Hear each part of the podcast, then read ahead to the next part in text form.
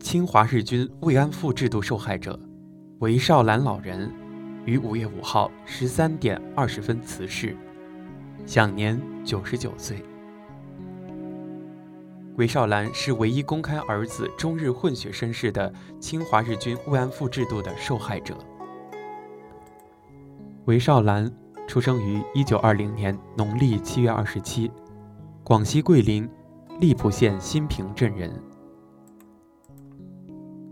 一九四四年的冬天，二十四岁的韦少兰被日本士兵抓走，在慰安所遭受了三个月的非人折磨，期间怀了身孕。逃出慰安所后，生下了一个孩子，取名罗善学。韦少兰是唯一公开儿子身世的日军慰安妇制度受害者，因外人的偏见，罗善学一生未婚。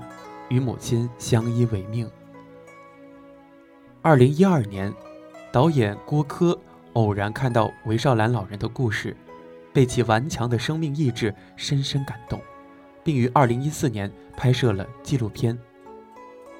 韦少兰在纪录片中说：“一九四四年，他被日军掳走，送至马岭慰安所，噩梦开始于此。”之后，慰安妇成为他的另一个身份，一生最耻辱的身份。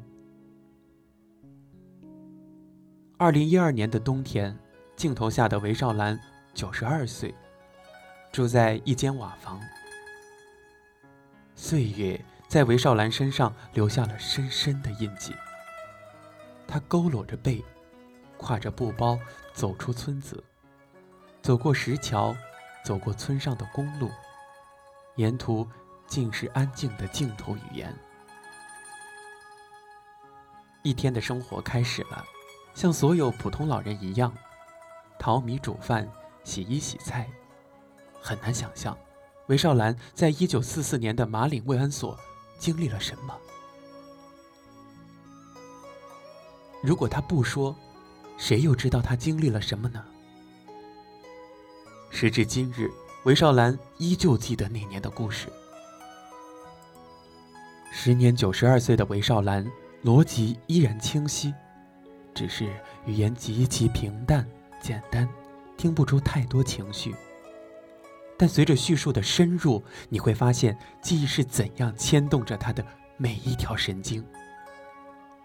先是对战火连天的惊恐，某个封藏的角落忽然。被碰触了一下，掩面而泣，嘴里继续说着，却不由自主捏紧了双手，最后怔然望向采访者，沉默，无言，好像语言永远也没有办法形容那件事，眼泪永远也滴不完心里的苦海。韦少兰说：“三个月后的一天。”他趁着看守的日本士兵打瞌睡，背上仍在襁褓里的女儿，逃出了慰安所，噩梦这才结束。在那三个月，韦少兰被野兽们折磨，此后的一生，他被慰安妇这个身份折磨。一回到家，他就哭了，之前只知道害怕，没顾得上哭。看到人回来了，丈夫却说。到外面去学坏。婆婆和邻居都说：“你别怪他，别怪他。”丈夫怎么想也想不过，就躲着她，一个人闷声到山后去砍柴。后来韦少兰想到自杀，之前太害怕，也没顾得上想，喝了药被邻居救过来，才没有死掉。原本我们只知道“慰安妇”这个词。却没有看过慰安妇如此讲述曾经。我们知道日本人曾经在慰安所的受刑，却很难看到幸存下来的慰安妇如何走过余生。韦少兰老人回忆起十三四岁时，他和一群男女青年围着邻村的老伯学唱民谣，好开心，像接新娘子一样。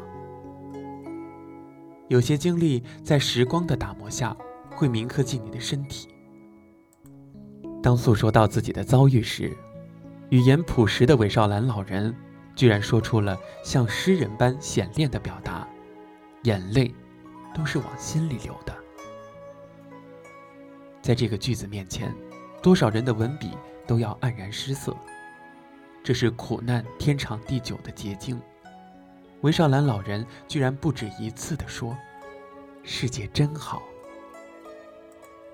在新华社《新青年》演讲节目中，纪录片《二十二》的导演郭柯曾动情地讲述了他在拍摄韦少兰老人以及其他老人过程中发生的故事。大家不用捐钱，只要记住他们就够了。与他们相处越久，慰安妇这个词就越远。他们要比我们想象中更加的坚定，更加乐观。这是郭柯导演在演讲当中说到的话。韦少兰老人离去了，愿天堂没有痛苦。这是我们对他们最好的祝福。在我们以往的节目当中，有一期节目专门提到了纪录片《二十二》。也跟大家详细的介绍了这个故事的背后的一些故事。如果说大家感兴趣的话，可以在我们的节目单当中搜索“二十二”。当时我去看了这一部小众的片子，它的排片量不高，但是当时引起了大家的关注。我记得看完之后，整个人是很压抑、很沉重的。因为当时这部片子上映的时候，有一些老人相继过世，在电影最后的屏幕上，会有一些名字消失掉，那些框起来的消失掉的名字，就是离我们而去的老人们。其实此刻我也不知道怎样表达我的心情。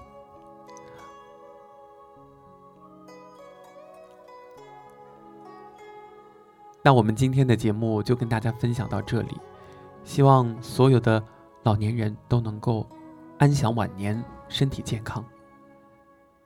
下期节目再见。